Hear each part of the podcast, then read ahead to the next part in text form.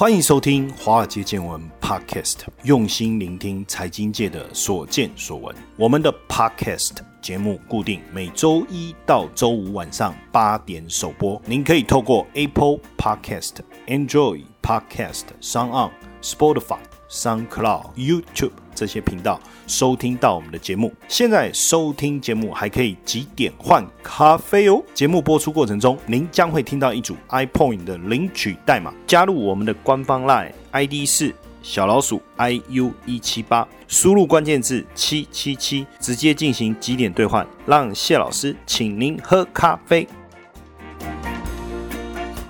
大家好，大家晚安，Good evening, ladies and gentlemen。我是谢承彦，谢博士。今天算是 Blue Monday 吗？不会的，今天感觉还不错。虽然下雨，但是整体的金融市场的氛围好像稍微平稳了一点哦。当然，今天我的主题呢，我们先放在帮大家介绍一下，在台股市场里面。资金的来源叫做筹码篇。那对于刚进入金融市场的人，今天的内容刚好帮助你了解一下，在台股的金融市场里面到底有哪些人在投资股票。当然，首先我们先看一下上个星期，因为上个星期四对台股来讲是一个非常惨重的一天，因为当天呢台股跌了三百一十九点五。其中呢，三大法人卖超四百八十七点七九亿，其中外资呢卖超了四百三十六点七七亿，是台股有史以来第六高。所以外资的一个大幅度的卖超啊，也让上个礼拜台股呈现的一个弱势哦。而且呢，近期呢外资也大幅度的买进了台湾五十反一。如果我们统计到九月二十三号，台湾五十反一的部位已经超过四百五十七张了，占整体发行的张数呢高达百分之三十八。而且不止大买台湾五十反一，包括国泰加权反一、富邦加权反一哦，持有的比例哦，分别都来到了七成到八成以上哦，等于他们大幅度的利用反向的 ETF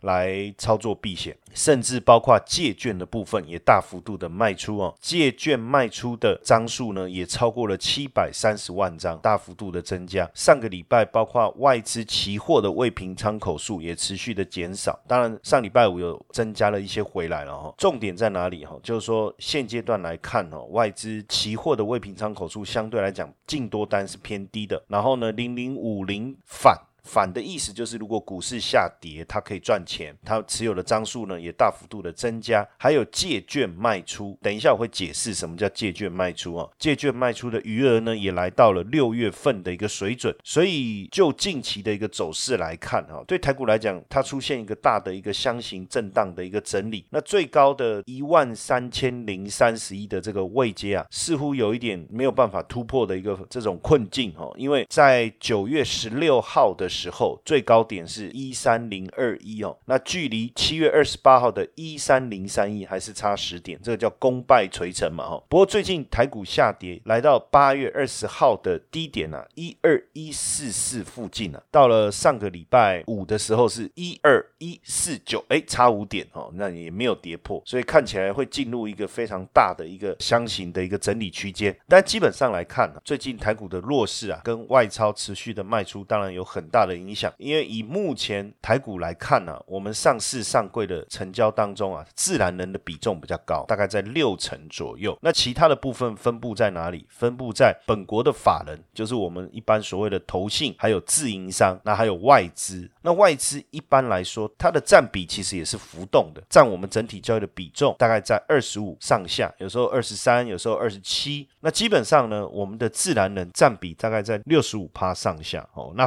台湾。自己的法人，本土的法人大概在十趴左右，那外资就在在二十到二十五附近哦。就参与台股的资金来看呢，如果我们做一些细分啊，当然我们可以分成外资，外资当然也有自然人跟法人，我们在意的是法人的部分。外资的法人呢，他们自己的身份有是基金的资金，有 ETF 的资金，然后也有他们国外的自营商的资金。那这些资金大部分来自于美国，当然也有来自于欧洲区，但是还是以美国地区为主。就我们所谓的美系的资金，当然也有欧系的资金，也有一些是来自于亚洲体系的一个资金，但比重比较高还是美系的资金为主哦。那讲英文的啦哦。那这些资金当然有一些是基金为主，但大部分我们在看也是 ETF 主要就是所谓的被动式的操作。虽然说外资占台股目前操作比重大概在二十到二十五，你会觉得，哎，它没有像自然人我们刚才讲的就散户的比重那么高啊？那为什么它会有影响力？最主要是因为他们买的股票大部分都是大型的成分股、大型的全职股。那假设说他大量的买进台积电，台积电对台股的影响力很高啊。台积电涨一块钱，大盘就可以涨十点；台积电涨两块钱，大盘就可以涨二十点。那也因为这样子，虽然有时候你会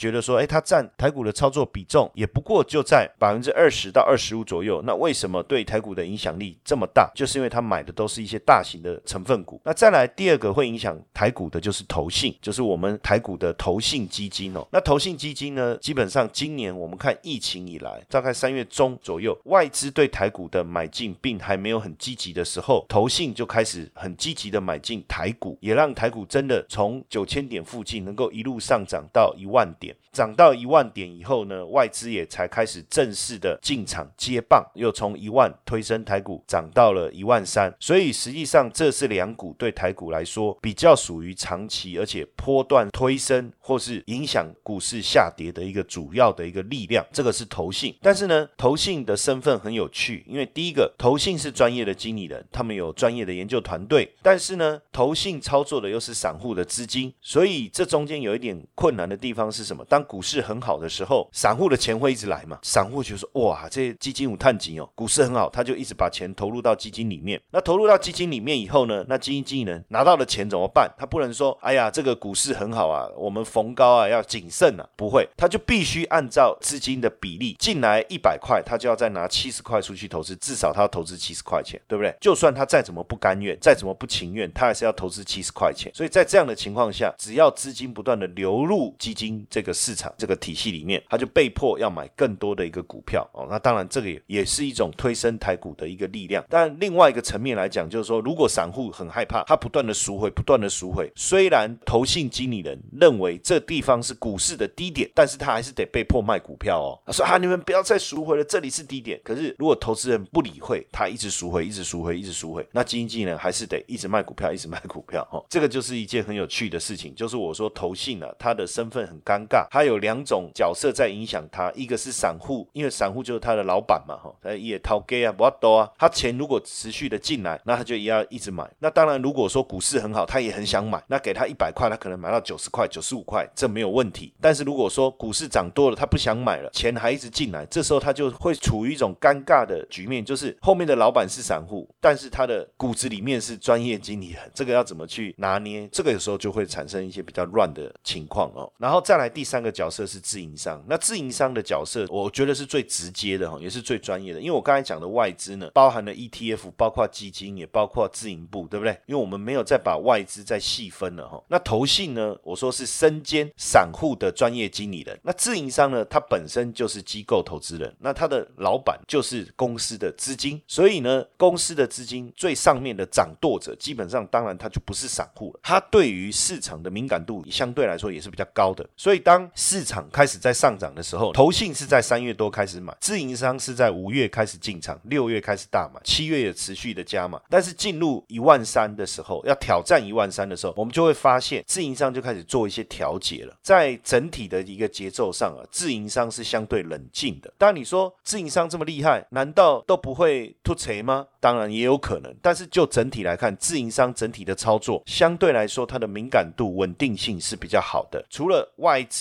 除了投信、除了自营商以外，那还有一个角色是蛮重要的，对台股来讲叫关股券商。那关股券商它后面当然操作的资金，比如说邮政储金啊、劳退啊、劳保啊，我们所谓的四大基金。那还有市场有问题的时候需要出来护盘的国安基金哦，都是透过关股券商在操作的。那关股券商实际上当然，就我们整体来看，它也是股市非常重要一个护盘的一个力量。因为在今年过完年以后，股市大跌这段时间，那关谷券商啊买进的力道啊是非常非常的强的。二月就开始买以外，三月大买，四月买进，五月也买进，所以也是台股这一波来讲推升当中非常重要的一个角色。那关谷券商它大部分的操作，你会发现它就是跌到不行的时候，它就开始大买，然后股市呢稳定的开始上涨以后，它就开始调节。所以正常来讲啊，关谷券商的操作应应该不太会赔钱，但是呢，它就比较不是我们所谓的哦，我在走一个长期的多头趋势的一个思维哦，它就是大跌的的时候，他就开始分批买进，跌越凶买的越多。然后等到股市呢大涨以后呢，诶，他就开始分批的减码啊，涨得越多，他减码的速度越快哦。这是关股券商的一个操作。那还有呢，就是我们能统计的，当然市场上还有所谓的主力大户，还有所谓的中实户，那再来就是我们一般的散户。但是因为主力大户跟中实户跟散户的统计，在个别的股票上面，我们是可以统计的出来，但是在整体的金融市场上，我们比较难去统计，所以，我们我们就把这一块通通用融资融券跟现股当冲来做一个统计哦。以前没有现股当冲的时候，我们就是只单纯统计融资跟融券，看好。他会融资买进这个股市呢，他觉得哎有问题，他会开始融券卖出。但是因为现在当冲的比例越来越高了哈，占整个台股的金额呢，其实也拉高到三成甚至快四成了。就像上个礼拜我们在看整个当冲的比率拉的相当的高。那在这样的一个情况下，基本上当冲比例越高，对股市来讲当然越不稳定，它有助涨跟助跌的效果。当股市跌的时候，大家就冲进去放空嘛；当股市涨的时候，大家也可能冲进去买进，或者是一开高它就开。开始卖出，对于股市上冲下洗的状况来讲，会比往常来的更剧烈。当当冲的比例越来越高的时候，那当然这样也会影响到长期投资者买进股票、长期持有的意愿，或者是影响了大家过去可能我融资买进是要做一个波段，那融券卖出我是要空一个波段，那现在这个部分就一定会被一部分的这个现股当中给影响了，甚至转移到现股当中去了。等于是说，股市大涨过程中，我们过去是不断的去看融。融资不断的推升，增加他加码的意愿。能使用融资的有谁？就是散户。我们讲中实户、主力大户，还是自然人。那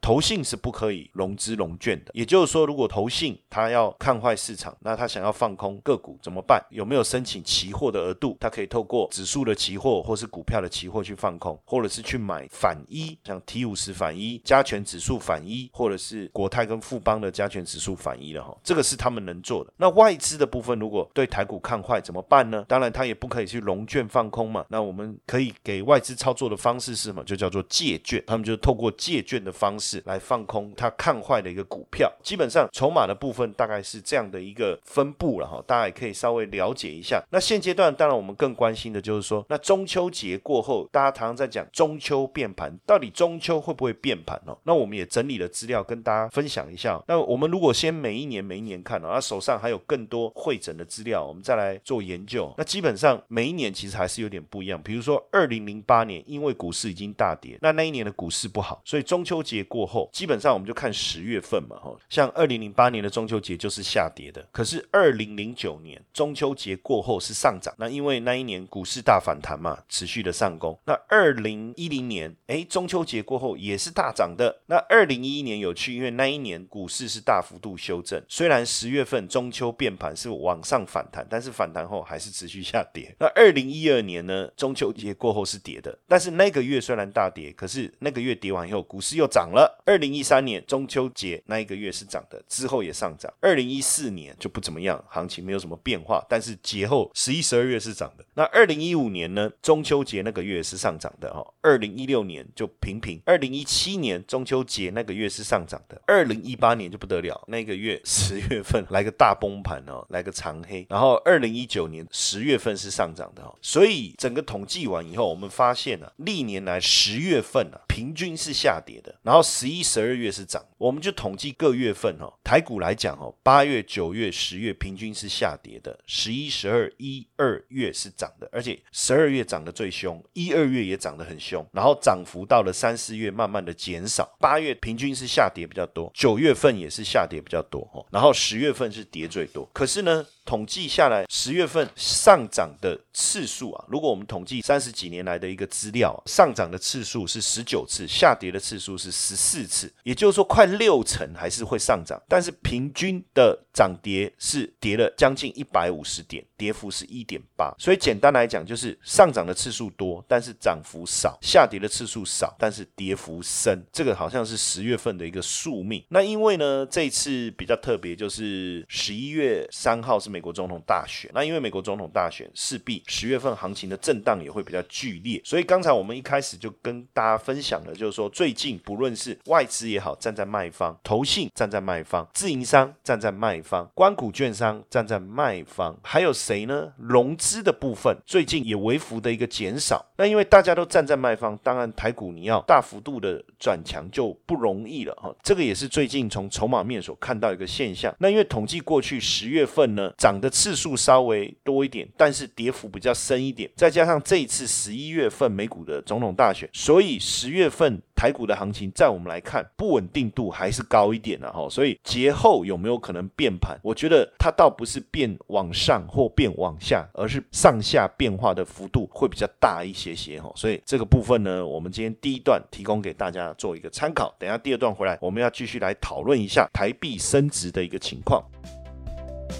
华尔街见闻加密版，每周一次。古怪教授碎碎念，每天十分钟。古怪教授小叮咛，优惠活动，搜寻赖好友 at iu 一七八，输入关键字九九九。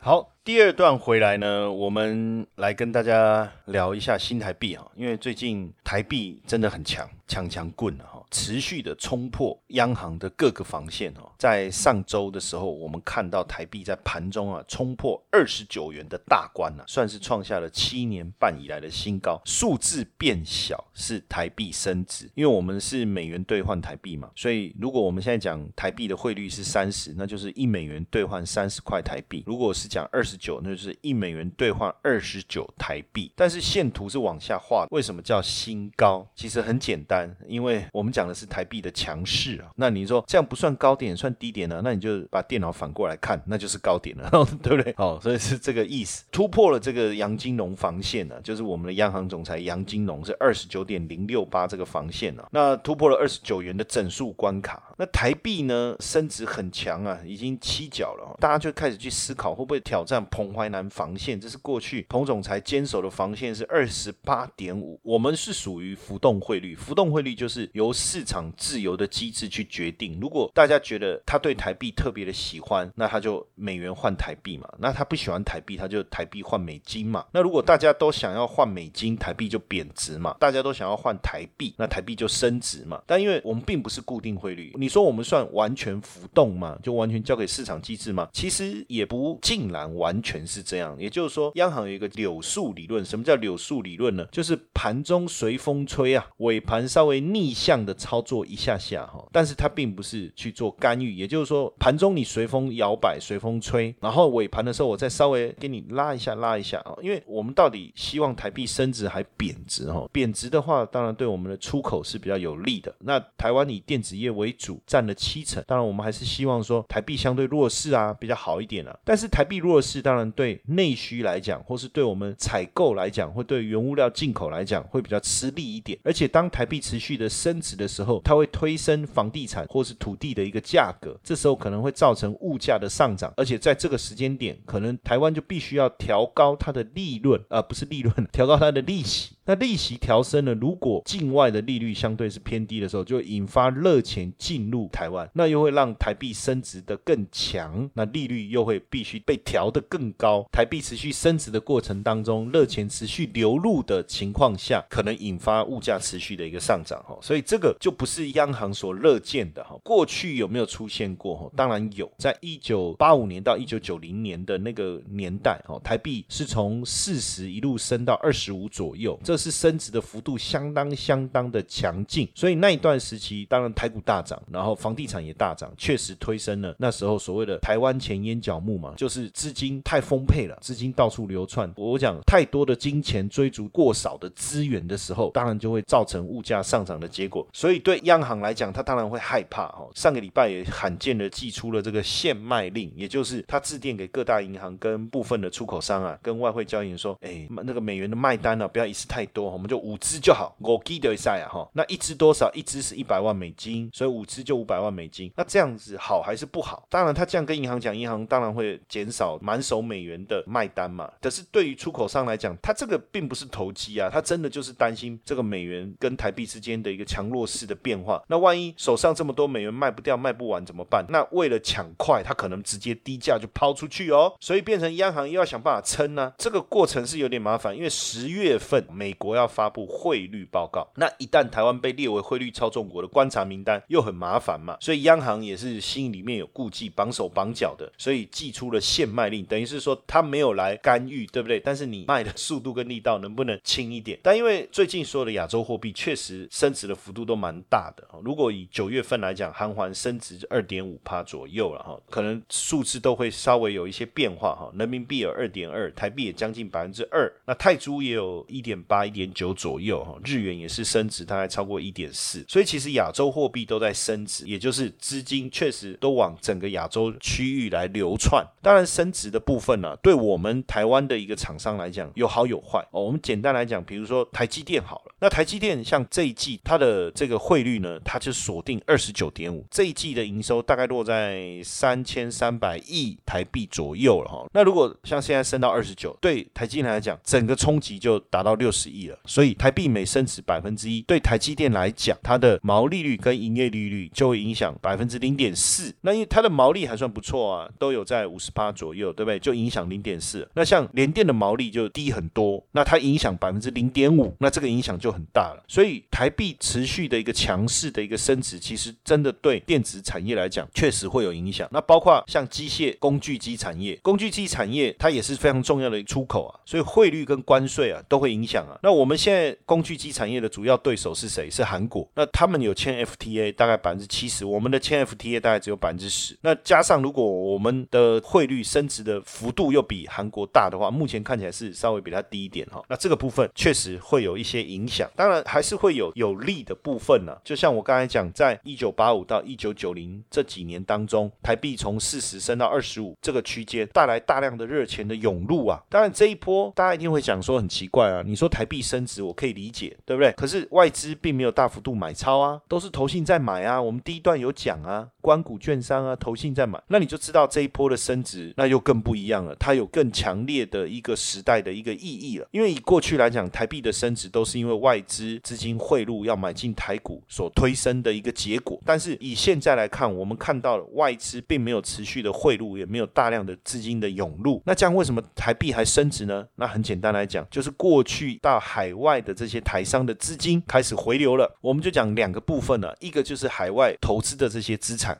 回流了，一个是台商在海外设厂的这些资金回流了。所以当现阶段我们看到台币持续的升值的时候，它会引发的是一个是过去本来台币升值就会引发的效果，比如说资产内需跟升值的部分，对于购买原物料来讲成本降低，它会受惠的这些族群有关。那另外一个是什么？就是台商回流了。那他回来了，过去他把不动产卖掉了，现在他要回来买不动产，他要住嘛。过去他把厂房卖掉了，他现在回来要重新买厂房嘛。所以现在我们已经看到几个现象，包括各个工业区，听说工业用地几乎是无地可买，台商是到处列地，就无地可买，出现这样的情况，甚至呢无房可买哈。台中今年一到六月推案一万两千四百一十五户，那一开始的时候因为疫情的关系，也也怕说会不会热度不够啊，但没想到现在推案全部完售了哈，总金额就台中的部分哦，一千五百零四点八亿。那为什么要特别讲台中？原因很简单，因为过去台中就是台商非常重要的发源地嘛。那这些台商到了海外去，所以以前我们去台中演讲的时候啊，他们都说，哎，你台中如果来听演讲，就是婆婆妈妈比较多。为什么？因为他说老公都出去打拼了嘛，所以他们留在台中。所以你看那个台中那种，比如说跑车啦、那个名牌啦、LV 啊什么的旗舰店都在哪里？都在台中。所以他们要么就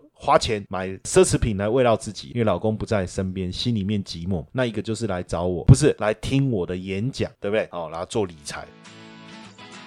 接下来就是我们今天的彩蛋时间。iPoint 领取代码 N 八七五四。活动详情呢，请到下方的说明栏观看。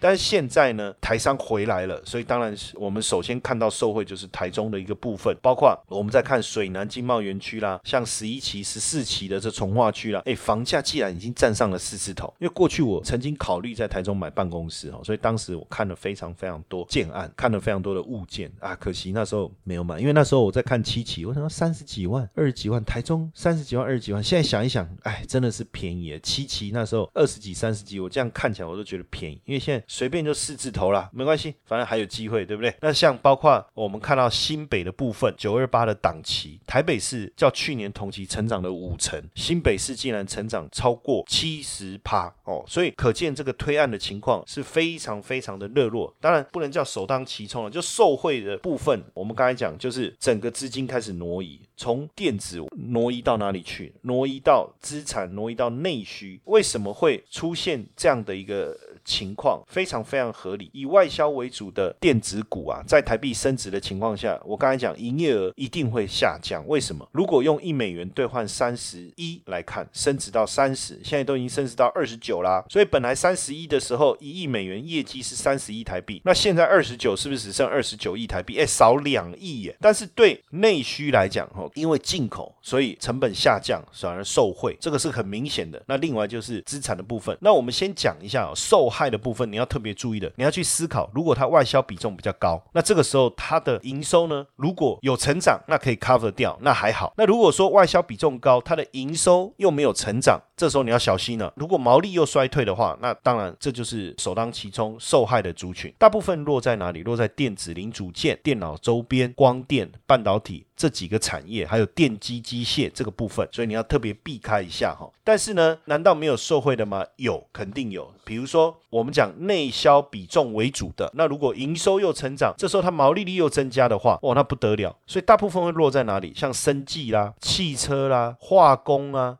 钢铁啊，食品啊，这些都会受惠，因为以新台币计价来讲，我们内需产业相对整体台湾的比例相对是比较少，所以大家第一个当然先看资产哦，没有错，也没错。每次讲到台币升值，我们一定先看资产。但是我刚才讲，除了资产以外，哦，生计啊、食品啊、钢铁啦，这些也是会有帮助的。但为什么每次在讲升值的时候，都会先讲资产股？原因很简单嘛，因为土地没办法外销嘛，用 e v e r t o d a b y 外销到美国不可能嘛，那所以它百。百分之百是内需市场，而且土地卖出一块就少一块，也不能讲卖出一块少一块了，就是卖出去以后，除非他愿意再出售嘛，就想要卖出去的人越少，那他的这个需求越不能被满足嘛，所以它有稀少的特性，又有坚固性，所以如果台币升值，当然有资产题材的股票相对来说就会比较受惠。比如说稍微帮大家筛选一下哦，法人有买超，股价净值比偏低的哦，像玉龙最近做了整股嘛，哈，整个体质大幅度的调整以后啊，那它。现在加上它的股价净值比也偏低，大概在不到零点八，当然要看你最后收盘价的情况了。因为我们找资料的时间点稍微有些不同，我找资料的时候它的价格是二十三点二五嘛，所以它的股价净值比是零点七九。玉龙的部分哦，也算是一个资产概念股嘛。那台肥它的股价净值比不到一倍，那最大的这个肥料跟化学厂商，还有像东远，它也是很纯的资产概念股，股价净值比也不到一倍，那又是台湾的知名的一个家电厂。然后像这个南纺，台湾最大的聚酯棉跟纺纱厂，还有梦时代，那它股价净值比呢才零点八，那所以。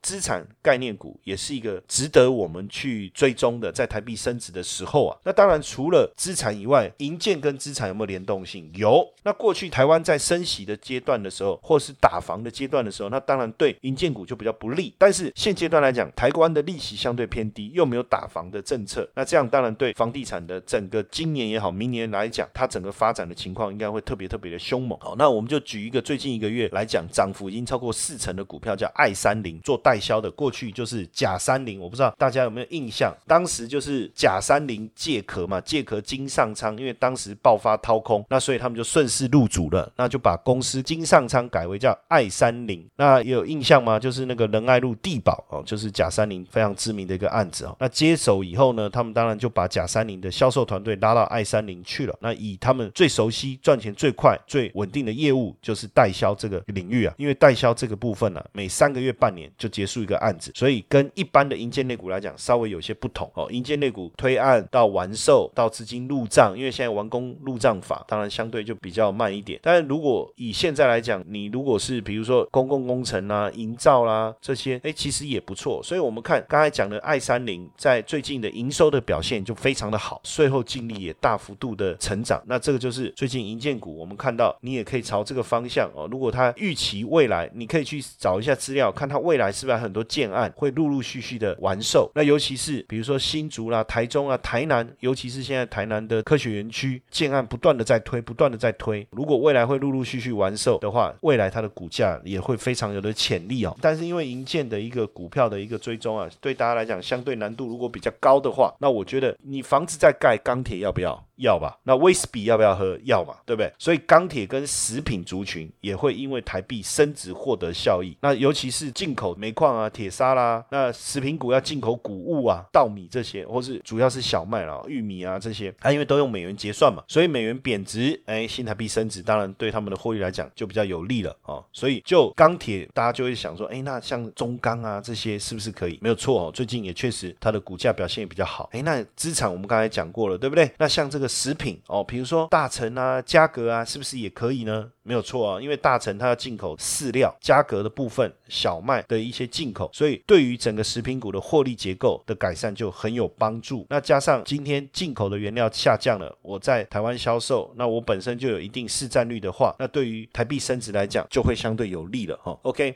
那所以也顺便把台币升值以后你要思考的族群跟方向一并的在今天跟大家做一个分享，也希望今天分享的内容对大家有所帮助。谢谢大家今天的收收。听晚安，我是古怪教授谢承彦，祝大家有一个好眠。